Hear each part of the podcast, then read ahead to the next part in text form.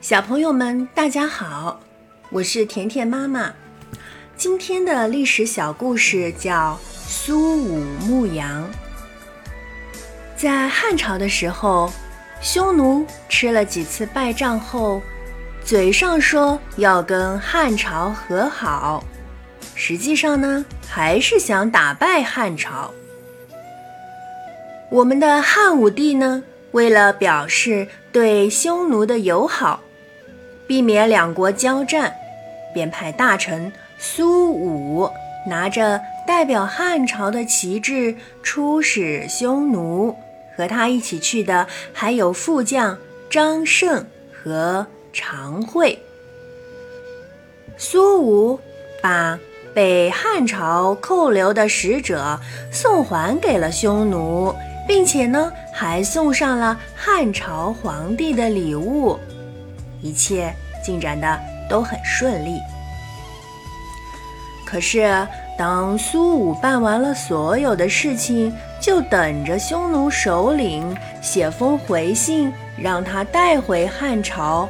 谁知道，就在这个时候，匈奴首领居然逼迫苏武投降。苏武坚决不答应。他说：“我生是汉朝的人，死是汉朝的鬼，我绝不背叛我的国家。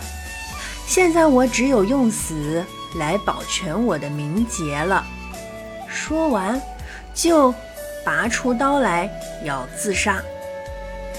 旁边的人慌忙阻止他，不过刀已经在苏武的脖子上。划出一个很大的伤口，苏武疼得昏了过去。经过大夫的抢救，苏武终于醒了过来。匈奴首领特别佩服苏武的勇气，于是让大夫用最好的药来医治苏武。那过了一段时间呢，苏武的伤。养的差不多了，匈奴首领又想劝他投降，他派手下举起剑威胁苏武。可是苏武呢，一点儿也不害怕。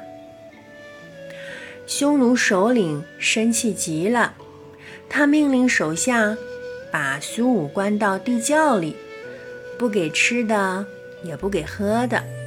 他们呀，想尽办法折磨苏武，逼他投降。那个时候正是寒冷的冬天，外面下着鹅毛大雪。苏武渴了，就捧起一把雪止渴；饿了呢，就找皮带、羊皮片充饥。没想到。就在这样恶劣的环境下，苏武也熬过了好多天。匈奴首领看到这种方法对苏武没有效果，就把他送到北海边去放羊，并且把他和他的使者常惠分隔开来，不许他们相互联系。苏武呀，到了连一个人影儿也看不到的北海。和他作伴的只有那面代表汉朝的旗帜。可恶的匈奴人一点粮食也不给他。为了活下去，聪明的苏武到处挖洞寻找野鼠藏在洞里的过冬粮食。就这样，一天天，一年年，他坚强地活了下来。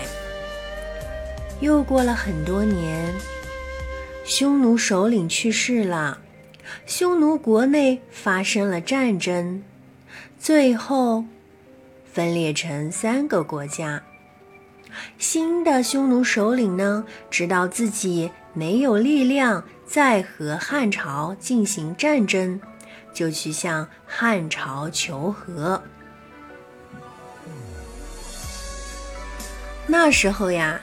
汉武帝已经去世了，他的儿子刘弗陵即位，也就是汉昭帝。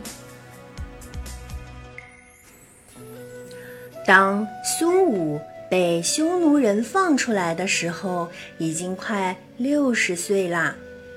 小朋友们，从苏武被匈奴人囚禁开始，直到他回到汉朝，时间已经过去了整整十九年。他回到汉朝国都的那天，所有百姓都出来迎接他。大家都佩服他是个有气节的大丈夫。小朋友们，苏武牧羊呢？这个小故事赞扬了苏武面对威逼利诱，忠心耿耿，不畏强权，忠贞不屈。他非常爱国，而且不向挫折屈服。低头的精神。所谓高风静节，万古流芳。好了，小朋友们，这就是今天的历史小故事——苏武牧羊。